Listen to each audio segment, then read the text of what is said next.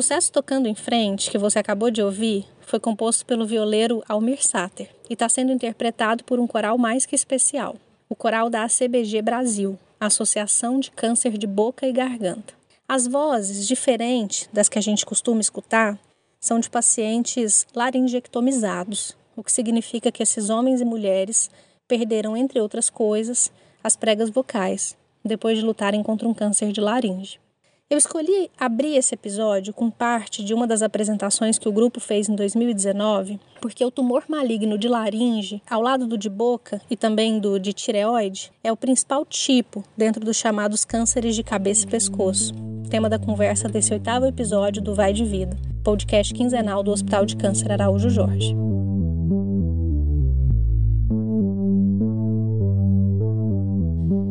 Esses tipos de cânceres, que também atingem lábios, língua, gengiva, maxilares e amígdalas, por exemplo, são o foco do Julho Verde, mês de conscientização e combate ao câncer de cabeça e pescoço. Grupo de tumores malignos que deve atingir até o final desse ano cerca de 75 mil brasileiros. 45 mil devem ser diagnosticados com cânceres na cavidade oral e, em média, 23 mil com cânceres de laringe. Os outros 7 mil deverão lutar contra tumores em outras regiões da cabeça e do pescoço. Dessa vez eu vou contar a história do aposentado José Pinto Gonçalves, de 64 anos. Diagnosticado em 2015 com câncer de laringe, ele precisou, entre outras coisas, reaprender a falar e se acostumar com sua nova voz. E acabou que a gente teve que tirar a laringe e a gente foi bem com o tratamento, graças a Deus, deu tudo certo. Ele já tem sete anos, vai fazer sete anos. Então foi isso que me levou a Araújo Jorge. Além disso, eu também vou ouvir o cirurgião oncológico Taylor Pedro Gerhard e a fonoaudióloga Juliana Gabriel Monteiro. Os dois fazem parte do setor de cabeça e pescoço do Araújo Jorge, por onde passam cerca de 10 mil pessoas por ano. Gente que luta contra os mais diversos tipos de cânceres de cabeça e pescoço se tratando e batalhando para recuperar a autoestima, já que, quando descoberto tardiamente, a maioria dos tumores deixa sequelas profundas. No caso do seu José, foi a perda da voz, recuperada depois de dois anos com o uso de uma prótese. Ajeita o fone de ouvido e vamos de vida?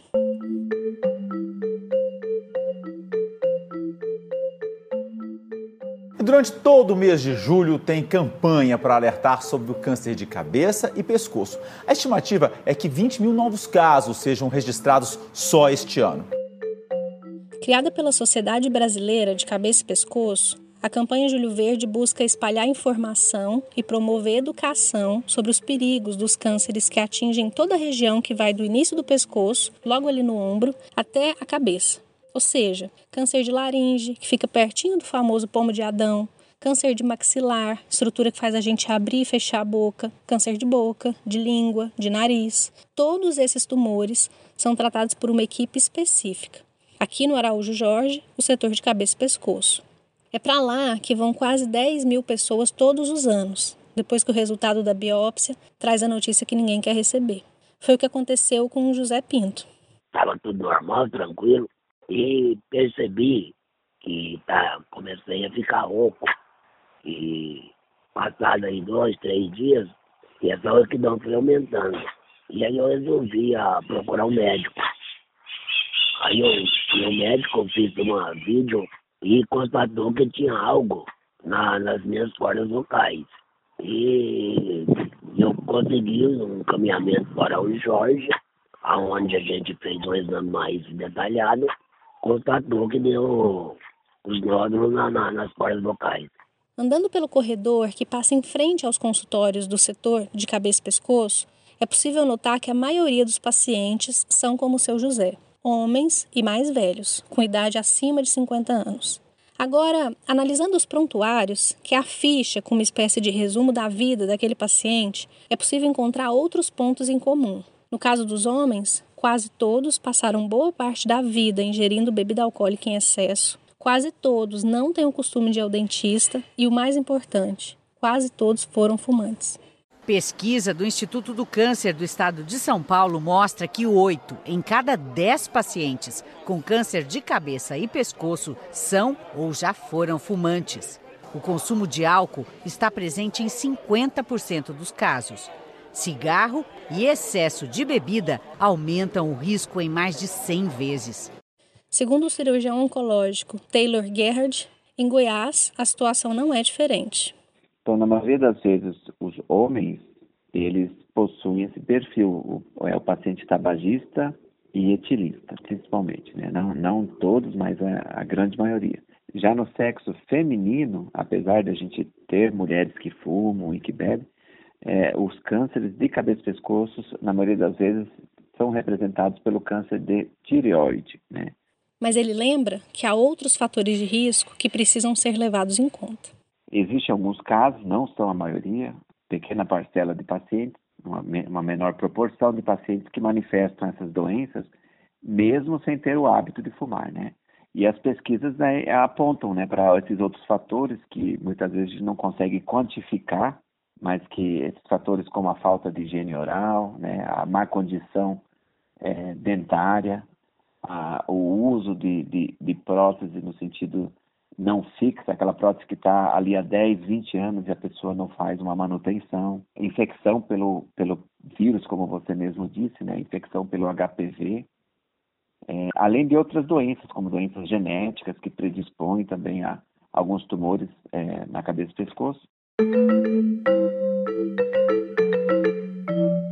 A gente tem falado muito sobre o novo coronavírus, mas tem também o avanço de outras doenças, né, gente? Como, por exemplo, câncer de cabeça e pescoço, que também preocupam muito os médicos. Esse tipo de câncer é a quinta doença mais frequente entre os homens aqui em Goiás, você sabia? Infelizmente, muitos procuram tratamento já em estágio avançado. Mas para mudar essa realidade, foi lançada a campanha Julho Verde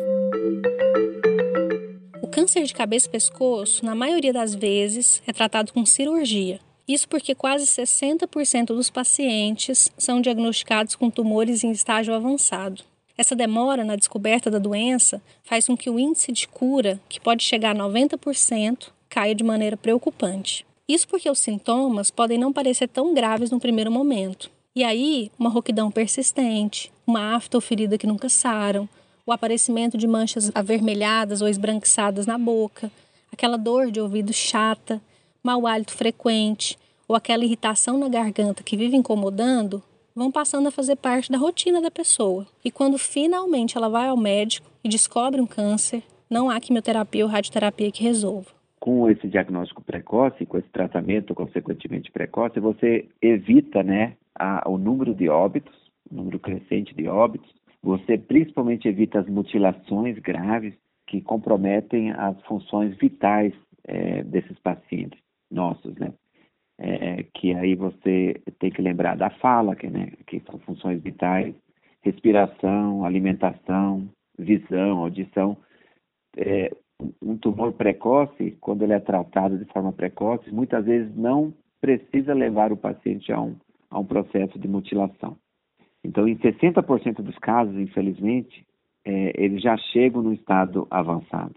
Alguns tumores até mais, né? Mas, no geral, 60% dos casos em cabeça e pescoço, eles são descobertos no estadio avançado.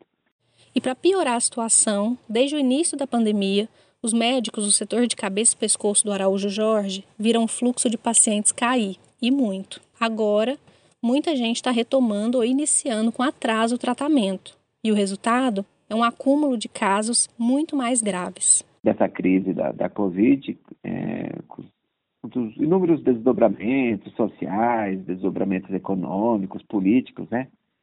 E isso culminou com a diminuição da identificação desses possíveis novos, novos casos é, de pacientes oncológicos.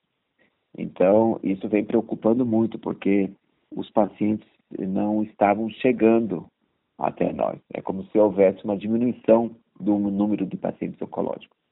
Então, existem levantamentos estatísticos mostrando que houve uma diminuição pelo SUS, né, no SUS, que ela gerou uma redução em média de 26% de casos novos. É como se tivesse diminuído em 25% o, o, os números dos cânceres.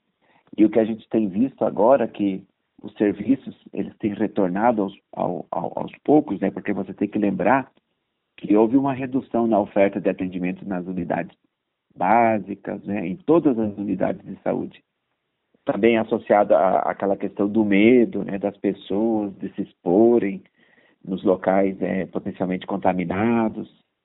É, isso tudo promoveu uma drástica redução na identificação desses pacientes com doenças oncológicas. E com isso tudo, a gente é, é, tem visto agora um aumento expressivo é, é, de pacientes com câncer e praticamente uma grande maioria com tumores avançados. Isso é uma verdade dentro do nosso hospital e provavelmente daqui a um ano, dois anos, a gente vai conseguir quantificar isso melhor, sabe? Essa realidade tem aumentado ainda mais a responsabilidade da equipe, que para combater o câncer lança mão de vários tipos de tratamento. Então, além das terapias tra tradicionais, né, que nós temos a, a, a, cirurgia, a quimioterapia e a radioterapia dentro do, do, do Hospital Araújo Jorge, nos últimos anos, algumas drogas têm se tornado bastante promissoras, né, com relação a isso, e têm ajudado bastante os pacientes e melhorar o prognóstico de pacientes, principalmente pacientes com doenças mais avançadas. Essas drogas que nós chamamos de imunoterapias ou terapias-alvo, né? Elas têm uma ação mais eficiente, uma ação menos agressiva a esses pacientes com tumores avançados é, no cabeça e pescoço, principalmente a, a questão dos carcinomas, né? Então, o nosso hospital ele possui, além das terapias é, tradicionais, que são a cirurgia, a quimio e a rádio, nós também possuímos uma, é, equipes especializadas nessas novas modalidades de tratamento, que se aplicam não só aos pacientes de cabeça e pescoço, mas também os outros tipos de câncer.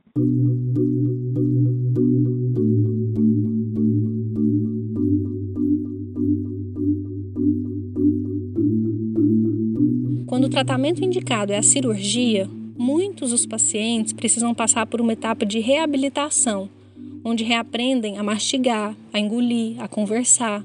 Desse grupo fazem parte principalmente pacientes que lutaram contra cânceres de boca e laringe. Foi assim com José Pinto. Fiquei sem voz, fiquei sem falar por dois anos e depois a gente colocou a prótese e voltei a falar. E seu José, como é que for, como é que foram esses dois anos sem falar? Olha, é difícil, Michel, porque a gente a gente tinha uma vida muito é, assim, agitada no trabalho, né? Que a gente lidava com muita gente, é, muito pessoal, então a gente comunicava muito. Para depois a gente ficar sem voz, sem poder falar, é, foi, foi, não foi fácil. É, a gente enfrentou problemas né, na família, porque ninguém entendia, era muito poucos que entendia a voz labial, a fala labial, aliás. E os meus filhos, eu entendia, eu muito bem, mas a minha esposa já não entendia. Ela tinha que, a gente tinha que escrever. E, tinha vezes que a gente ficava até nervoso na hora que falava, que a pessoa não entendia, você falar de novo não entendia. Então foi tão difícil, não foi fácil. Mas a gente foi contornando tudo até chegar ao ponto da prótese que a gente conseguiu comunicar. A prótese que seu José cita é uma prótese tráqueo-esofágica, alternativa encontrada depois da retirada total da laringe. Calma que eu explico. Naturalmente, a voz é produzida na laringe, onde, graças à passagem do ar que vem dos pulmões, as pregas vocais fazem movimentos de vibração. E voilá! É isso que eu estou fazendo agora e é por isso que você está me ouvindo. No caso de quem usa uma prótese traqueoesofágica, como a do seu José, uma pequena pecinha é colocada entre a traqueia e o esôfago. Essa peça tem uma válvula por onde o paciente respira. Agora, se ele tampar com o dedo esse pedacinho por onde entra e sai o ar, esse vento é redirecionado para o esôfago, que vibra e faz a voz sair. Aí plantei a prótese, já tenho é, quase cinco anos com, a, é, com prótese e tudo normal, tranquilo. É isso que o José Pinto acabou de fazer agora, e é por isso que você está escutando a voz dele.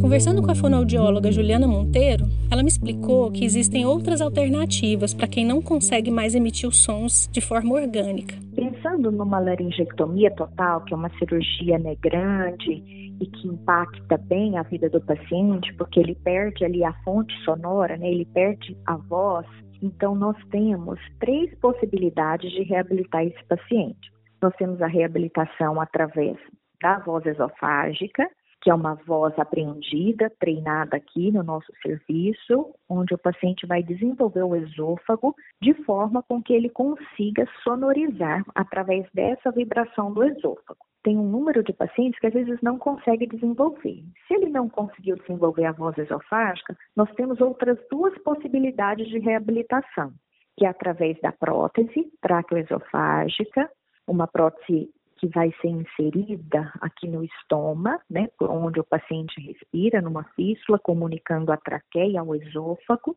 Então, esse paciente vai conseguir sonorizar-se novamente com uma voz de qualidade boa, agradável. E além da prótese, existe também a laringe eletrônica, que é um dispositivo, né, que vibra, pode, pode ser de pilha ou a bateria, onde o paciente vai acoplar ele no pescoço, vai articular da forma como ele se comunica agora, né? Só articulando as palavras e esse aparelho vai reproduzir a fala do paciente. Só que de uma forma mais robótica, mais metalizada, porque é um som produzido a partir de uma peça mecânica. Cada caso é avaliado individualmente, sempre pensando em dar para o paciente uma voz para ele chamar de sua. A boa notícia é que em breve, tanto a prótese traqueoesofágica quanto a laringe eletrônica estarão disponíveis gratuitamente no Araújo Jorge. Tudo porque recentemente as duas foram incluídas no SUS.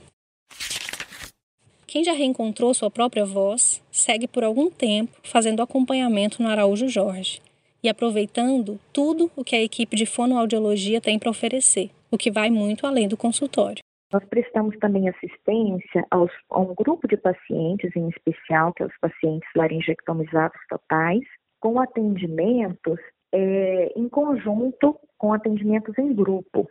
Então, esses pacientes, é, como forma de acolhida, como forma de estar conhecendo é, as, todas as possibilidades de reabilitação, como se faz como é que é uma sonorização esofágica, como é que é um som da prótese traqueoesofágica, como é que é a laringe eletrônica, nós temos um grupo né, de apoio ao paciente laringectomizado total.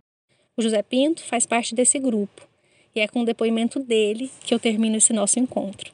No meu caso, se eu tivesse um conhecimento um, que a gente tem hoje, através de, de, de palestra, através de informações, eu poderia ter, não ter passado por essa cirurgia.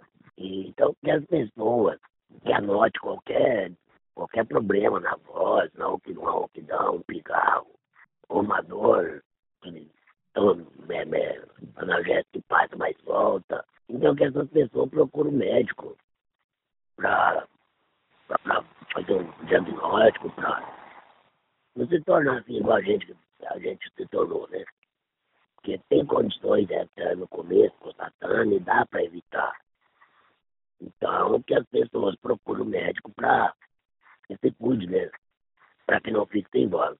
Esse foi o oitavo episódio do Vai de Vida, podcast feito pelo Hospital de Câncer Araújo Jorge. Espero que você tenha gostado e que daqui a 15 dias a gente se encontre aqui outra vez.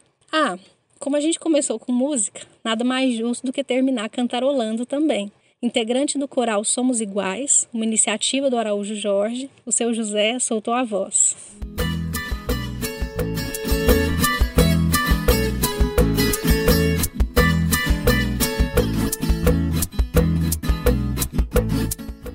Vez que eu viajava pela estrada de Ouro Fino, de longe eu avistava a figura de um menino ele tava na porteira, depois vinha me pedindo.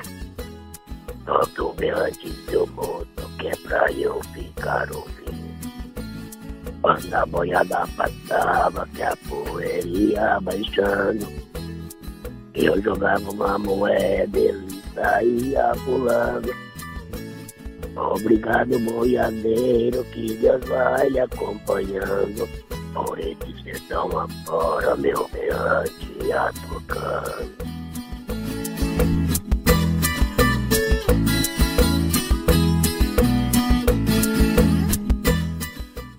Dessa vez, usamos áudios da TV Anhanguera, TV Globo e do canal da ACBG no YouTube. Eu sou Michele Rabelo e sou responsável pelo roteiro e produção desse conteúdo. A edição é da Reverbera e a identidade visual é do Guilherme Santana.